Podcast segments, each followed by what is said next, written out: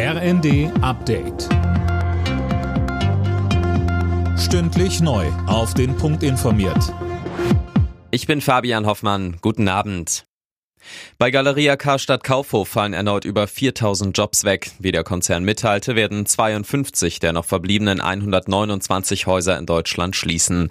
Mehr von Alena Tribold. Das Ganze passiert in zwei Wellen. Schon Ende Juni sollen 21 Filialen dicht machen, darunter Häuser in Leipzig, Hamburg oder auch Wiesbaden.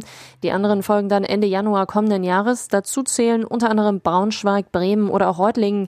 Die letzte große deutsche Warenhauskette ist schon länger finanziell angeschlagen, musste schon zweimal Insolvenz anmelden. Innenministerin Faeser will das Waffenrecht nach der Amoktat in Hamburg mit acht Toten so schnell wie möglich verschärfen. Wer eine Waffenbesitzkarte beantragt, soll in Zukunft auch ein psychologisches Gutachten vorlegen müssen. Der Täter soll psychische Probleme gehabt haben. Nach der Pleite der Silicon Valley Bank in den USA sieht Finanzminister Lindner keine größeren Risiken für das deutsche und europäische Finanzsystem. Das sagte er in Brüssel. Auch die deutsche Finanzaufsicht BaFin meint, die Bank hat in Deutschland keine systemische Relevanz.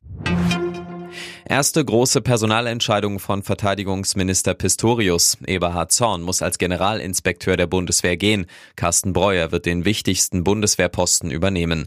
Der General hatte in den Hochzeiten der Pandemie den Corona-Krisenstab geleitet.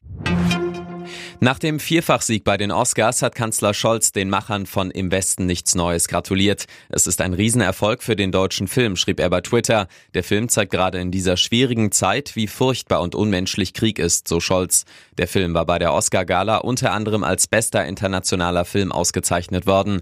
Regisseur Edward Berger konnte es kurz nach der Verleihung immer noch nicht ganz glauben.